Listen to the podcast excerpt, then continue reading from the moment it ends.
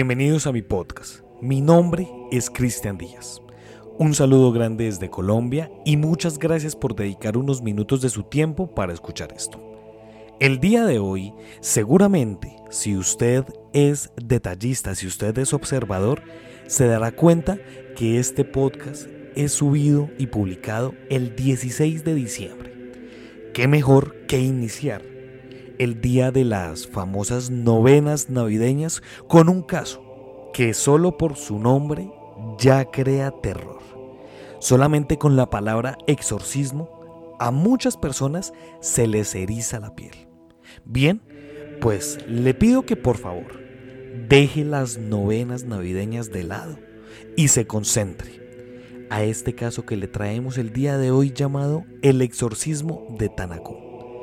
Le pido por favor que se ajuste los audífonos y sea bienvenido a este nuevo caso.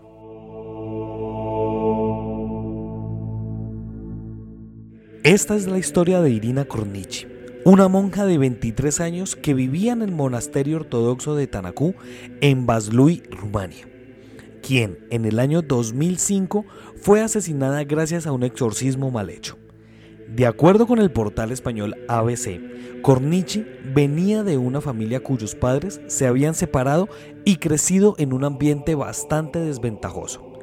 A los ocho años fue destinada a un orfanato producto de la muerte de su madre en un accidente de tránsito y el suicidio de su padre.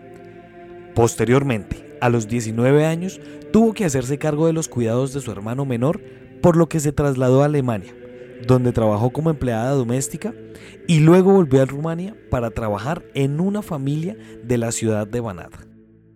Se dice que meses más tarde una amiga de Irina se convirtió en monja en el monasterio de Tanakú. Posteriormente, ella misma le convenció para que se convirtiera en una servidora de Dios.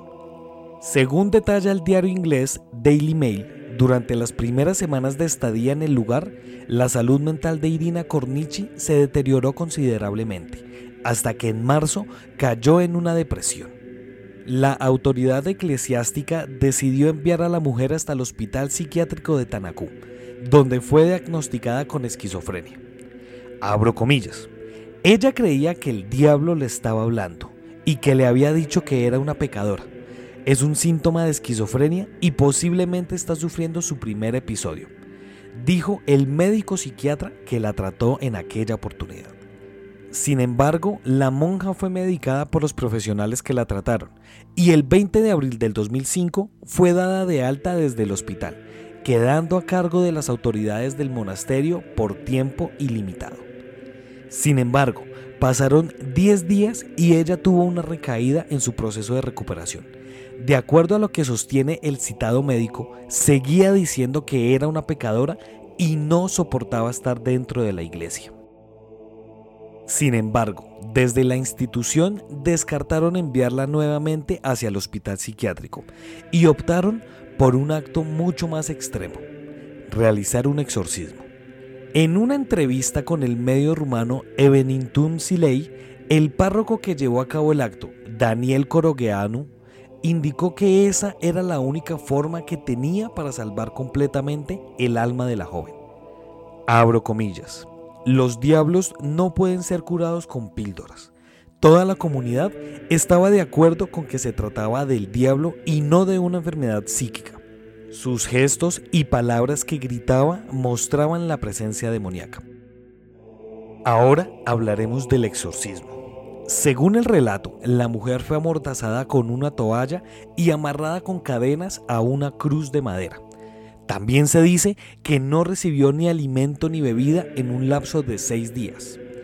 De acuerdo con el reporte del Daily Mail, Corogeanu negó haber crucificado a la monja e indicó que tuvieron que atarle las manos a una tabla y que la amordazaron, porque lanzaba improperios contra la iglesia en diversas lenguas. El párroco agregó que cuando Cornichi se calmó, ellos le dieron té con pan. Sin embargo, la muchacha se desmayó en la iglesia y posteriormente sufrió un infarto.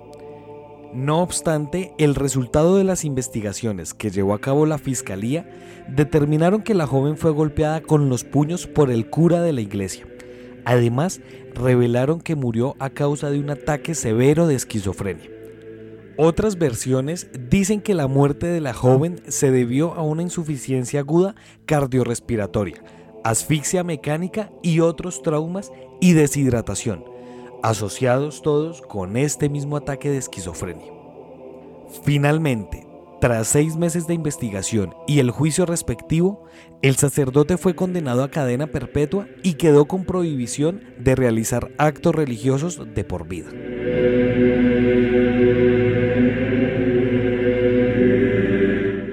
Bien, para finalizar este podcast daré mis impresiones porque este es un caso que a mí me aterra no tanto por, lo paranormal, sino por la estupidez humana. ¿Por qué? Yo, que no soy cura, yo que conozco, debo ser sincero, conozco poco de la iglesia, sí, conozco poco acerca de todos estos procedimientos. He escuchado por muchos años que estoy en esto del mundo paranormal, he escuchado demasiadas entrevistas de diferentes monseñores, curas, diáconos, padres, es más, hasta del mismo Padre Amort, que es el famosísimo exorcista del, del Vaticano, he escuchado que lo primero que uno tiene que hacer ante estos casos es saber que la persona no sufra ninguna enfermedad mental y hacer todos los procedimientos médicos necesarios. Aquí en este caso ya lo sabían, ya sabían que esta pobre mujer sufría de esquizofrenia. Entonces, para mí esto más, más allá de ser un caso paranormal, que claramente también tiene su cosa extraña, más allá de todo eso, esto es una muerte que se provoca mediante la ignorancia. Y porque realmente a este señor se le salió de, de las enaguas hacerlo y hacer el exorcismo y aparte de hacer el exorcismo, practicarlo de una manera tan inhumana. Ahora, hablemos del caso de que esta mujer sí sea poseída.